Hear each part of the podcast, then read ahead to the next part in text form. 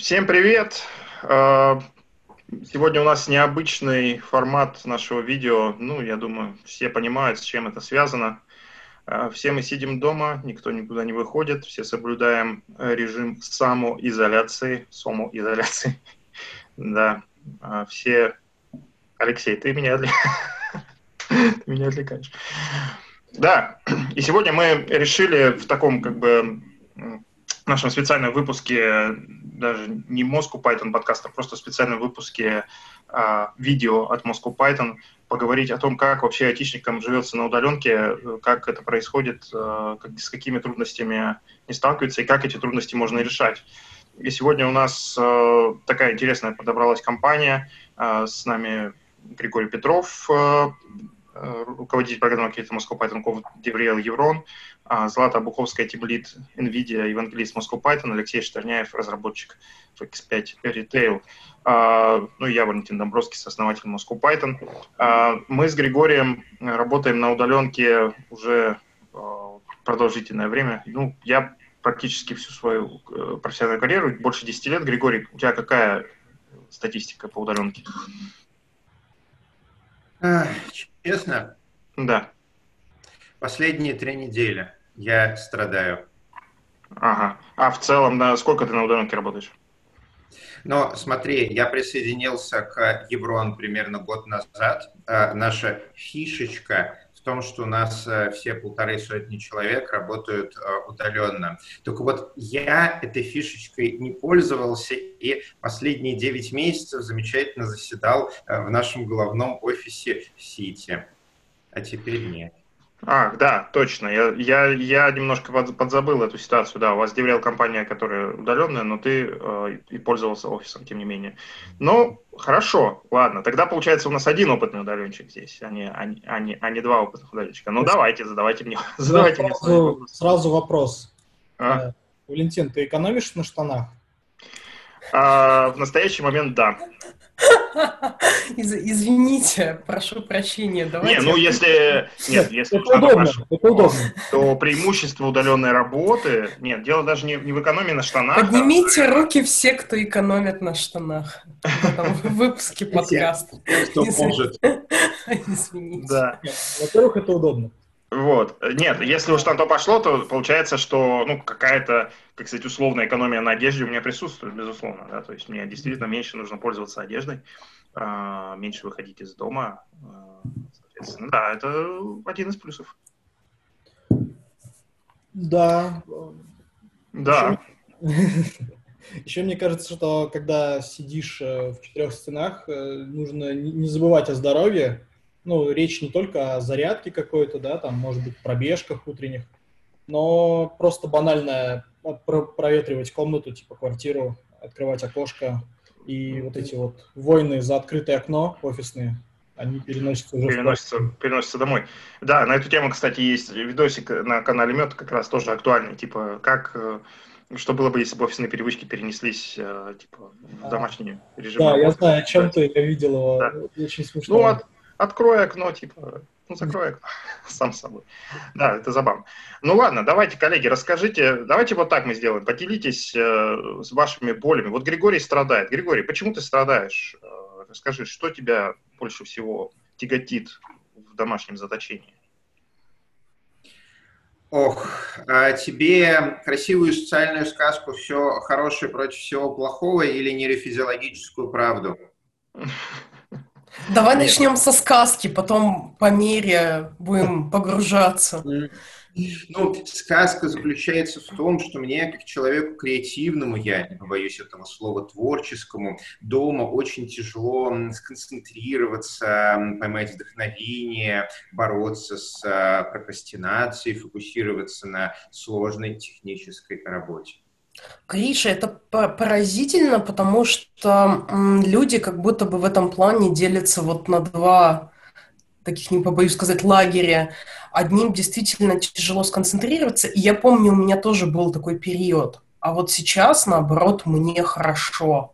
Наверное, потому что я стала все-таки менеджером последние сколько-то там лет своей карьеры. Ко мне постоянно приходят какие-то люди, пишут какие-то люди, звонят какие-то какие-то люди, с ними нужно как-то вот коммуницировать, просто даже сказать там, типа, спасибо, я отвечу там через час.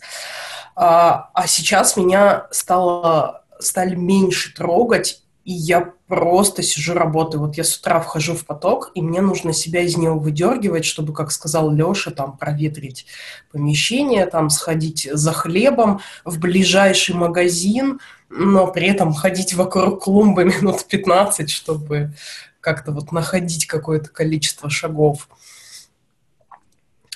Ты крутая. Вот. Ну, да. Ну, как бы... Мгм. Ну, тут зависит. Я боюсь, что я выгорю с таким режимом на самом деле, потому что я действительно стала работать по 12 часов, и это я стала программировать, э, как бы внезапно у меня не перестало нужно там а, мыть голову, и можно экономить на штанах, и вот появилось время программировать. Мы надеемся на питоне хотя бы. Ну, не всегда, нет. Еще на C-Sharp, еще на Go. В Какие общем, страшные слова. да, разным, разным приходится А, заниматься. Да, может быть, ты сделаешь доклад э, Go против питона на следующей конференции Moscow Python Conf. На этот раз. C-Sharp против питона. C- C- C-Sharp против, C-Sharp против Go на Python C-Sharp против Go на Python конференции. да. Ну, это, кстати, да, это В одном из подкастов накинул Никита Соболев, кажется, а, Go — это не язык программирования, это фреймворк для перекладывания JSON. Э, Да, но наш подкаст, не- наш, наш, наш, наш текущий выпуск не об этом. А, Не, ну окей, хорошо, я услышал э, как минимум конкретную проблему в том, что говорила Злата. Кстати, ну о концентрации, э, можно сказать, многие жалуются, те, у кого есть дети, естественно, да, как бы тут, ну, тут ничего не попишешь, с детьми к сожалению, я не советчик в плане того, как обращаться с детьми. Наверное, в моем случае совет не заводите детей, если хотите работать удаленно. И я так, так, так я вам скажу, да, это, это. Вот, но эм, если говорить о там, том, что вы слишком долго работаете, ну, у меня банально в моем режиме стоят отсечки, как по которым, график, по которому мы ра- работаем.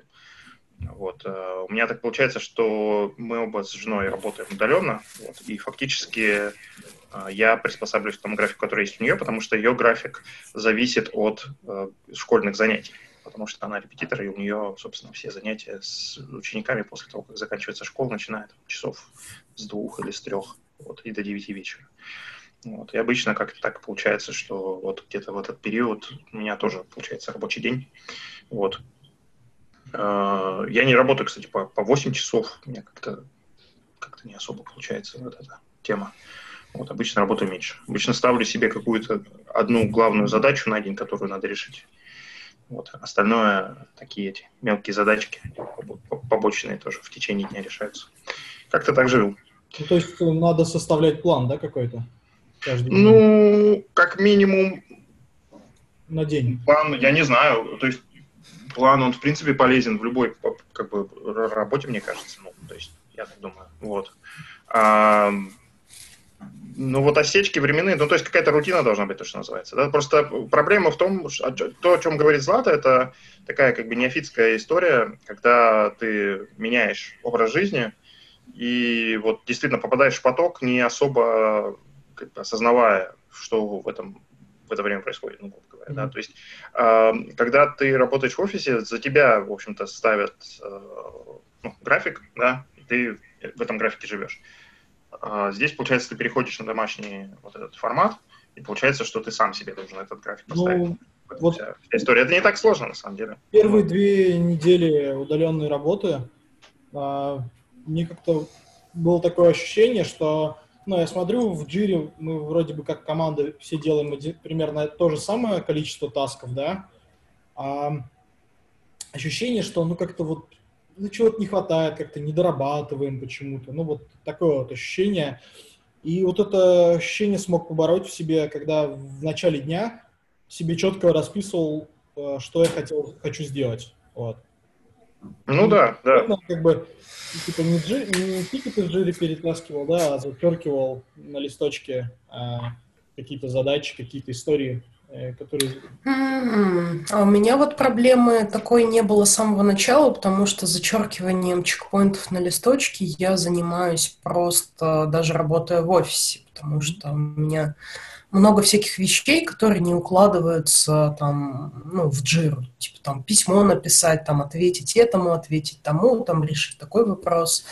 Вот, и у меня день, э, в дни есть так называемые сервисные точки, когда я смотрю на вот этот чек-лист даже на сегодня, а, пытаюсь понять, насколько он там хорошо согласуется с моим, допустим, там, целями на неделю, и его переприоритизирую. Вот. И, наверное, именно поэтому у меня получается просто по этому листу целый день идти, идти, идти, и вот 12 ну, часов подряд. Очень классно ну, так получается. Обычно я на листочек записываю то, что нужно сделать, то, что нужно не забыть сделать. Вот так. Угу.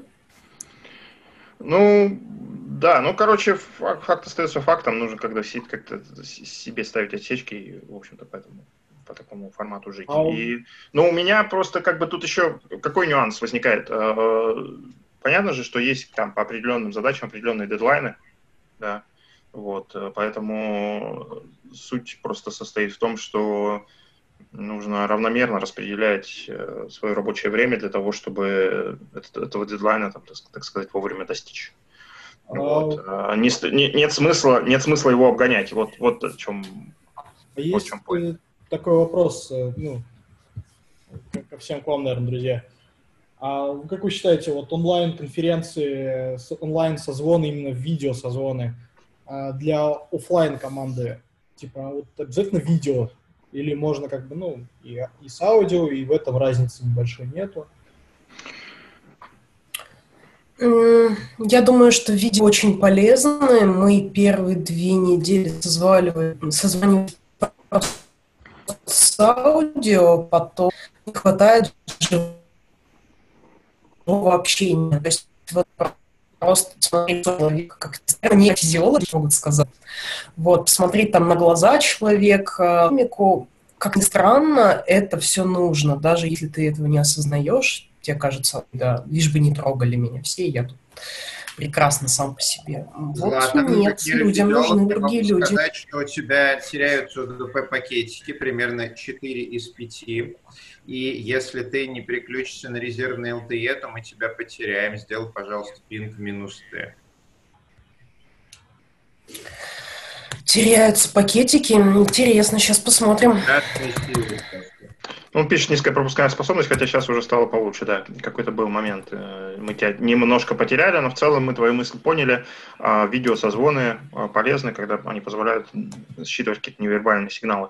Моя позиция, скажем так, может быть, немножко отличается. Но, возможно, дело в том, э, как ты привык общаться, да, ну, то есть, если вы в офлайн команде действительно привыкли регулярно встречаться, общаться, и, собственно, вот на основе этих невербальных сигналов многое строится в вашем общении, а, то, я думаю, да, в таком случае действительно по видео удобно созваниваться. Я помню, кстати, в свое время, когда-то мы работали небольшой командой еще на заре Moscow а, Django и на заре моего стартапа у нас было три человека в команде. Мы работали все удаленно, но мы проводили раз в неделю где-то встречу всем вместе. Ну, то есть, причем это была даже встреча не в смысле встретились там, типа, чтобы что-то обсудить, а специально делали там, условно говоря, рабочий день в коворкинге, когда все собрались вместе и сидят, что-то там какими-то своими делами занимаются и там еще по ходу дела общаются. Какая-то такая история была. Вот. Ну, сейчас понятно, что такой, такой лайфхак не очень работает. Вот. А, а насчет... А? а насколько это было полезно, такой день? А, ну, тут, как, как сказать, какие-то метрики сложно приводить, но мне кажется, это было довольно, довольно полезно. А, то есть в том плане, что в этом случае вот та наша команда, которая у нас была, мы как бы приобретали, ну, то, что называется, это социальная физика, да, я люблю вот этот, этот термин. А, то есть когда в чем преимущество офлайна перед онлайном? То есть, с одной стороны, в онлайне, там, вот как Злата говорит, тебя там не отвлекают по пустякам, а с другой стороны, в офлайне, вот именно во время каких-то вот этих пустяковых разговоров за обедом, там то, что называется у кулера или еще где-то, да, люди как-то обмениваются какими-то идеями, и как-то оно все так возникает, то есть не нужно им специально говорить, а теперь садитесь и, и обменивайтесь. А это само собой, как бы, грубо говоря, происходит, и в этом возникает какая-то то, что называется, ну, а, какой-то, какой-то это может дать положительный результат. Вот. Но я хотел еще сказать, что вот то, что касается моей работы, как бы вот в целом, там, по, по ряду проектов, в котором я работаю, очевидно, удаленно, и по большой части проектов это с людьми, которые там находятся в разных городах еще к тому же. Вот. Ну, мы как-то привыкли к тому, что ну, мы просто созваниваемся, и вроде без видео даже ну, нормально получается. Вот. Ну, как-то так, дело привычки. Возможно. А, так, Григорий в этом, вып- в, в этом выпуске у нас необычно молчалив. Нам скажут, у нас мало Григория. Григорий переживает боль да, мне очень больно, я страдаю, но я могу что-нибудь сказать про видеозвонки. Я очень не люблю видеозвонки, потому что по сравнению с личным общением они очень-очень плохие. Мы не видим человека целиком, мы не можем смотреть ему в глаза, видео разваливается на квадратики, вот это все печальная история. А, тем не менее, на мой полупрофессиональный взгляд, если выбирать между видеозвонком и голосовым звонком или, или текстовым общением, то, конечно же, видеозвонок, потому что мы все-таки всю жизнь учимся общаться с другими людьми, смотря на них. Мы смотрим на себя в зеркале, мы смотрим на лица. Это сложнейшая машинерия в наших мозгах, которая уже обучилась, которая может нам просто доставлять доставлять огромное количество всякой разной полезной информации, а насколько человек внимательно участвует в разговоре, куда он смотрит, э, одеты ли на нем брюки, э, заинтересован ли он, какое у него выражение лица и вся вот эта история. Это реально ценная информация, и даже доставляя ее таким колечным способом, как э, видеозвонок, мы все равно получаем очень-очень много нужной нам информации для того, чтобы понять, что вообще происходит. Как а, правильно заметил а, Валентин, да, можно научиться такую информацию извлекать из текстового общения. То же самое говорил Бунин на одном из включений нашей онлайн-части конференции Moscow Python Conf, которая прошла несколько дней назад. А, тем не менее, я считаю, что поколение, которое бы научилось всю эту информацию считывать с онлайна хотя бы так же хорошо, как с офлайна. У нас еще нет такого поколения, поэтому мы используем видеозвонки. Если человек не может сделать видеозвонок, ну, э, общение переносится до тех пор, пока не смогут.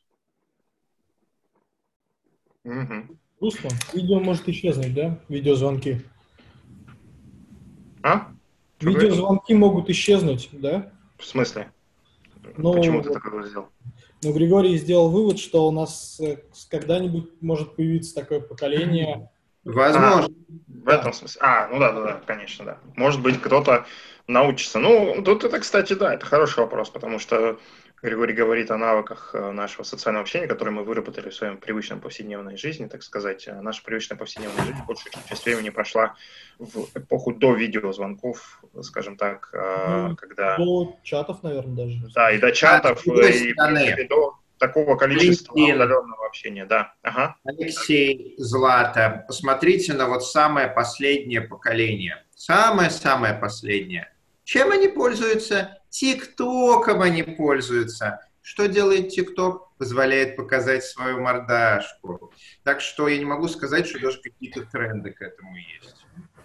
Ну да, тоже согласен. Ну, как бы без ви- видео все равно является сейчас э, как бы большой. Ну, то есть мне, мне даже кажется, стало играть э, еще большую роль. Я не, я не знаю насчет видеозвонков, да, но как бы понятно, что вот эта визуальная составляющая, там весь интернет, собственно, в этом и состоит, по большой части. Я хотела бы вернуться к теме просадки производительности, потому что, ну, там всякие бывают истории, да, людям приходится там одновременно совмещать домашние дела, типа там жена говорит, пойди вынеси мусор, детей, которые бегают и так далее, и так далее. И просто кто-то не очень умеет там э, не смотреть YouTube, когда есть такая возможность. И вот по-вашему, а, будет у нас в IT-компаниях просадка экономики из-за того, что мы перешли, ну, мы, в смысле IT-индустрия, перешли на удаленку? А, ну, я сейчас да, дам комментарий по, по части там а, действительно там отвлечения там и так далее. Ну, про это уже немножко я сказал, да, ну тут та, та, та же самая история, вы просто договариваетесь, что, условно говоря. Я даже видел такую картинку, знаете, типа висит, э, стоит там эта сушилка для белья, и на ней э, висит картинка, типа «Мама на работе с 9 до 18, типа ее там не отвлекайте», что-то в таком духе. Ну, то есть в этом смысле вопрос э, как бы внутрисемейной коммуникации решает, да, чтобы тебя не отвлекали в какие-то моменты. Это одна история. А история про эти компании, ну, тут зависит.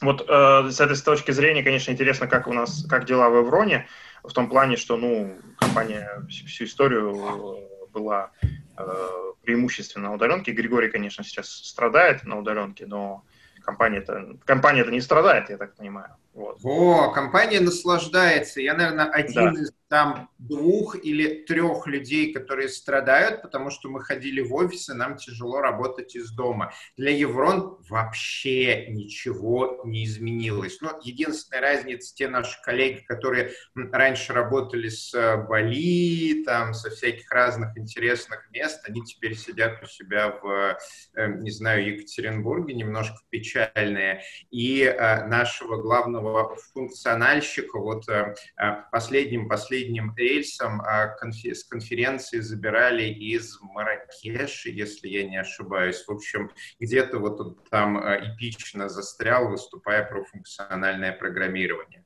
А так, конечно, мы используем Slack, мы используем Zoom, а недавно наш операционный директор выступал на Team Lead Confen, где он рассказывал, что вот за 10 лет мы научились даже не смотреть в экран нашим разработчикам, нам абсолютно все равно, как они с собой договариваются. Главное, что они выполняют работу и работают командно удаленно. Вот, для этого он смотрит на комиты, на активность в слаках и на другие всякие разные штуки, которые он, мне очень понравилось, называет цифровыми следами разработчиков. Mm, да. И как раз его подачи я вижу в интернете сейчас э, в телеграммах, там на хабре обсуждения начинает всплывать вот этот вот э, термин «цифровые следы разработки». Это Алексей Лихачев сформулировал. Так что у нас все замечательно. Я смотрю в окно на башни Москва-Сити и плачу долгими, холодными, снежными вечерами. Ну, вот, да, я как раз, да, кстати, про доклад на Тимлиде, это же, получается, была последняя офлайн конференция Олега Пунина за, за, за прошедшее время. И как раз вовремя был сделан такой доклад, как компания работает на удаленке. Однако, э, вот, э, ну то есть да, в итоге получается, что те, кто умеет приспосабливаться, приспосабливаются, да, ну Еврон давно приспособился, остальным приходится с этим как-то иметь дело сейчас. Мне кажется, может быть наоборот, что компания не то, что почувствует там просадку в производительности своих разработчиков, ну, по большей части айтишников разных, а мы можем получить большое количество выгоревших айтишников, например. То, что ну все... вот да, Злата, ты же не теряешь производительность, а наоборот, как бы слишком пере... начинают перепроизводишь. Да, ненормированно работать, и какой-то еще стресс тут на фоне всех новостей. Вот. Ну, такой общий невроз какой-то чувствуется. Вот. Понятно, что это все закончится, и все у нас будет хорошо, но вот это вот чувство неопределенности, оно как-то всех э, немножко это, под, подкашивает, ну, влияет на всех. Кстати, не да. У меня вот некоторые разработчики в команде говорят, что там постоянно спрашивают, есть ли новости, там, когда наступит там светлое будущее, когда уже там мы перестанем ходить или там самоизоляцию отменят. А я же как бы не знаю, это не от меня зависит, это вот там, от правительства зависит, допустим. И людям действительно вот нужна какая-то определенность, какой-то план.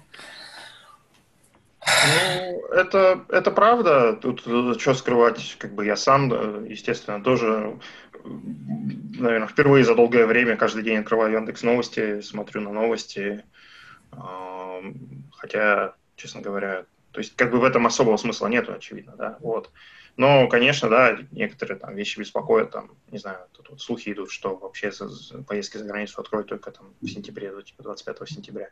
Какая-то такая дата прозвучала где-то в каких-то местах, как обычно, да, как слухи ходят какие-то, вот. И это, конечно, тоже э, такая немножко неприятная для меня история, там, условно говоря, летний отпуск, хотелось куда-то все-таки иметь возможность ну, съездить там, и так далее. Ну, да.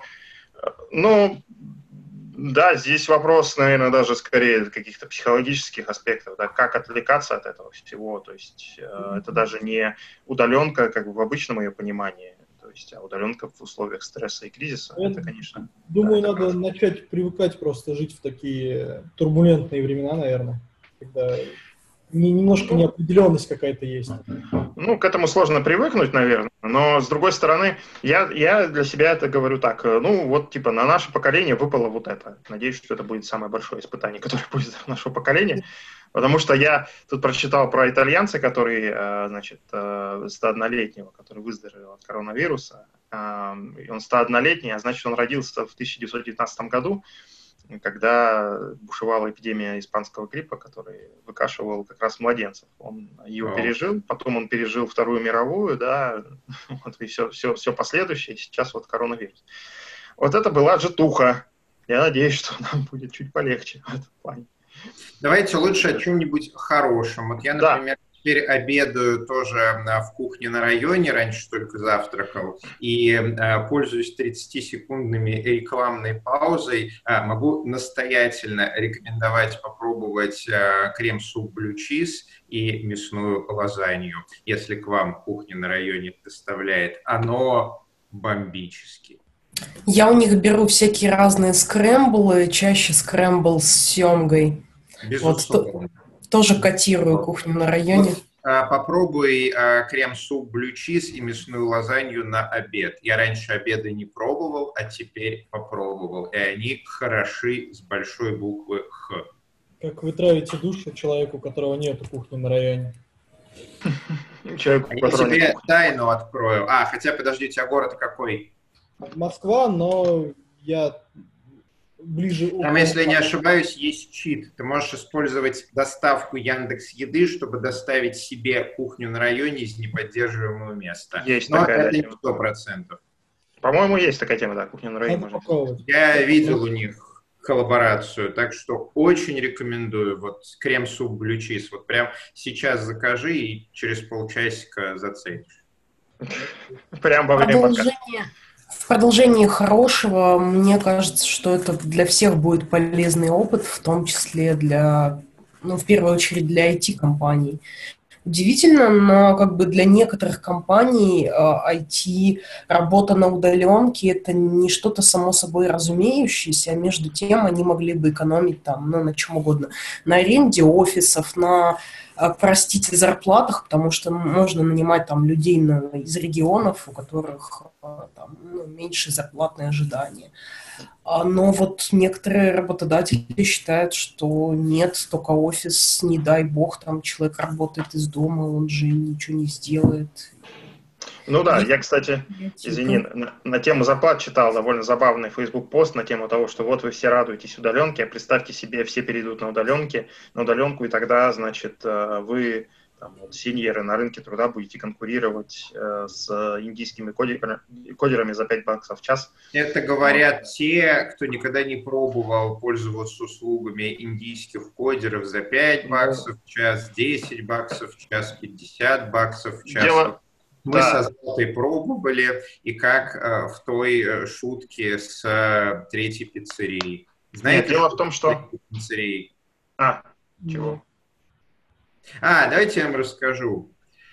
А, приезжает в город новый житель, а, селится на улице, видит одна пиццерия, вторая пиццерия, думает, о, круто так, и через некоторое время открывает свою, третью пиццерию. А еще через несколько месяцев первая и вторая разоряются. Ну, через годик к нему приходят, говорят, как так, ну, пиццерии и так далее. Он говорит, да, понимаете, я вот приехал, зашел э, в первую пиццерию, там мыла в туалете нет, э, зашел во вторую пиццерию, там туалетной бумаги. И тут я понял, что конкуренции-то тоже нету. Ну, вот типа того, да. А, я хотел просто сказать, что, да, э, наверное, как раз тоже в продолжении в тему, что, ну, я думаю, все мы знаем прекрасных разработчиков, которые работают на удаленке, на компании из разных стран света. Тут Володя Филонов, а, Артем Малышев, а, мой коллега, да, который работает на американскую компанию, еще многие-многие другие, и как бы получают зарплаты сеньоров и у них все хорошо.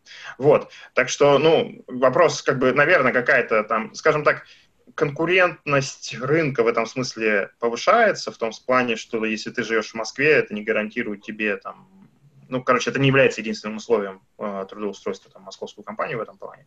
Но для компании в этом, очевидно, есть своя польза. Ну, на эту тему еще компания 37 Signals, 37 Signals, которая знаменитая разработка Ruby on Rails, Э, в книге Remote они писали, да, как бы, что понятно, что это дает компании большое преимущество, возможность нанимать людей там, со всего мира э, и, и работать, если ты можешь организовать такую работу. Так что те, кто сумеет приспособиться, они сделают для себя выводы, и да, вот правильно, Злата, говоришь, кто-то поймет, что в этом есть какая-то экономия, кто-то увидит, может быть, повышение продуктивности, вот о чем мы говорим, да. Но единственное, конечно, нужно балансировать и действительно не забывать про тот самый режим, да, чтобы, чтобы вот именно что не выгорать, надо как бы... Короче, получается, что больше ответственности за собственный рабочий режим вот, а, ложится на самого человека. И это тоже скилл, это тоже нам soft, soft skills. А, да. Кто бы мог подумать, что мы да. сами ответственны за свою работу. Да. И ни на кого полагаться не можем. Ужас. Только на себя. Кошмар. А, коллеги, ну что, я думаю, наш небольшой такой специальный выпуск обращения по поводу удаленной работы можно потихонечку завершать. Можно сказать пару финальных слов от каждого из вас. Да, вот Григорий переехал на Гавайи. Вот, Григорий, скажи пару слов с Гавайев. Ну, что я могу сказать, коллеги? Как человек, интересующийся нейрофизиологией, я могу сказать, что наш мозг делает не как правильно, не как лучше и даже не как логичнее, а как он привык.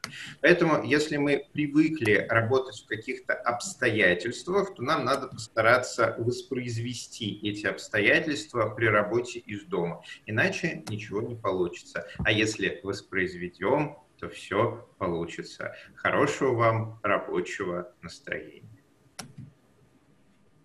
Так, Алексей Зайчик. А, следите за своим здоровьем и проветривайте свою квартиру. Э, не бойтесь, вирус к вам не залетит, пока вы окно открыли. Наоборот, вылетит. Скорее всего, да, вылетит. Вот. Проветривайте воздух, проветривайте квартиру, ставьте различные э, увлажнители воздуха, очистители воздуха, делайте зарядку. Если можете, бегайте по утрам, пока все спят, там, в 4-5 утра проснулся, пробежался. Или наоборот, закончил работать, в 4 утра пробежался и лег спать. Злата. Ну, не упарывайтесь на работе, должен быть здоровый баланс между жизнью и работой. А, почаще выходите, ходите вокруг клумбы, это пока еще не запрещено. Больше двух да. человек. Не больше двух человек, да, обязательно. А, да, ну что ж, э, спасибо всем, э, спасибо всем, кто нас смотрел. Э, как обычно, с вами были Валентин Домбровский, основатель Moscow Python, Злата Буховская, Тим Литон, видео, евангелист Moscow Python, Григорий Петров, Деврел Иврон, руководитель программы комитета Moscow Python Conf++. С нами сегодня был Алексей Штерняев, разработчик компании X5 Retail.